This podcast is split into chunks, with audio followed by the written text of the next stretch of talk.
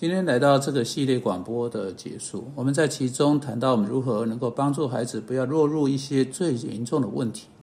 所以我们发现，当他们发展出毁掉基督徒生命和见证这样的生活方式，是我们在成年人身上看到的生活形态。我们谈到各式各样的事情，我们谈到使孩子不要推卸责任，我们说到帮助他们要勇敢面对问题，而不是从问题逃走。我们说到。教导他们要去跟他们的啊，跟他们啊一起工作人沟通。最重要是啊，如何在家中跟他们父母做沟通，从而在真实的资料、所必要的资料、所正确的资料的基础上面，跟父母一起啊来运作。然后上一次我们说到教导孩子，当他们做做错某件事情时，要采取主动，承认他们的罪。而不是让他们坐下来唉声叹气，带来各式各样可怕的哀叹啊、忧愁。不管怎样怎样，最终他们还是得承认，而是要快快点去做，马上去做。如同大卫在我们谈到的那些诗篇中说的，诗篇三十二篇、三十八篇以及第五十一篇。啊，今天呢，最后但并非最不重要的，确实或许是最重要的，是教导孩子如何尊敬权柄，上帝的权柄。你知道，在以佛所说第六章，当上帝对他的儿女说话，他说：“你们做儿女的，要在主里听从父母，这是理所当然的。要孝敬父母，使你得福，在世长寿，这是第一条带应许的诫命。很有意思的事情，在十诫上，十诫中呢，上帝给他孩子给孩子的唯一一条诫命。保罗在以佛所书第六章引用的这条与孝敬一个人父母有关的诫命。”跟听从他们的父母分不开。上帝所说的，呃，关键是将他要对一个孩子所说的全部做总结，就是顺从，学会听从你的父母，学会尊敬上帝给予父母的权柄。这是当他说这是理所当然的，呃，知识他的意思，意思是这是非常讨上帝喜悦的。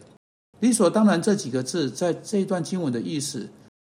是要孩子去爱上帝面前做事。是适宜的，是正确的，是恰当的。当然，孩子跟我们任何一个人一样，最难顺从。我们有些人学会如何顺从，纯粹是因为法律的后果，或不管是什么其他的。后来我们学会如何顺从，啊，不论是不情愿的，或用其他方式，但这是如何训练孩子这整个问题的重点，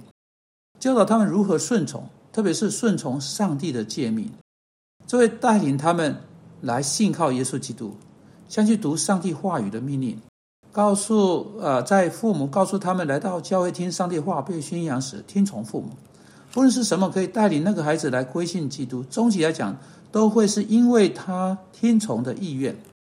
一个不顺从的孩子很少会归信归信主耶稣啊，除非上帝借着极大的恩典和怜悯啊，去越过父母要求顺从的那个失败。孩子那个失败很有意思的，圣经说到，杖是把生命、把永远生命带给孩子的一种东西。因此，管教的杖，坚持要顺服的杖，不应该是父母要惧怕的一种东西，不该是他会犹豫不去使用的一种东西。这是那根杖会引领孩子进到归信耶稣基督。对孩子的诫命之关键是孝敬父母。现在根据这节经文，他主要不是因着他喜欢的关系。不是因为他们是很棒的父母而去孝敬父母，他们父母若是很棒，当然会有助于一个孩子这么去做，如同他们所应该的。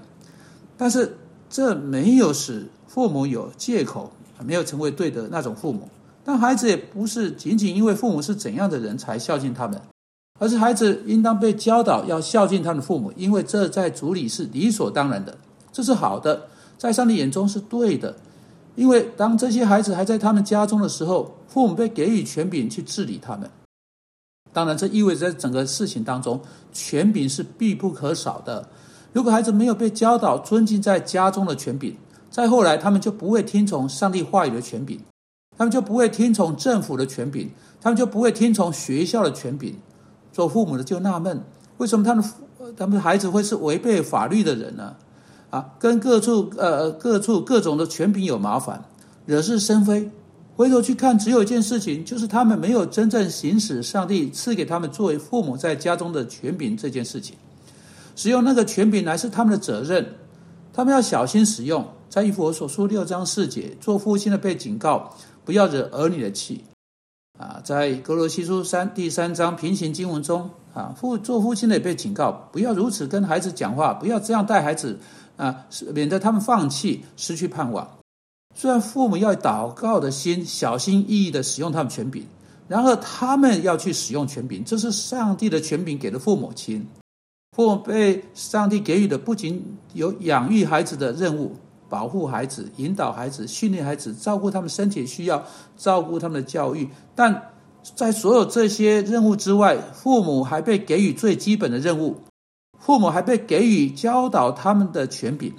养育、保护、训练、引导，所有这一切都来自上帝给予他们的那个权柄底下，并在一个孩子应当如此学习尊重父母的权柄。使他不止在父母解释了为什么他们说出要他做什么事情的理由时才这么做。现在的心理学家告诉我们，你不应当仅仅告诉他们去做，就要求他们去做。你唯一能训练孩子的方式是你啊，在你呃可能告诉他们为什么你要啊他们做什么事情。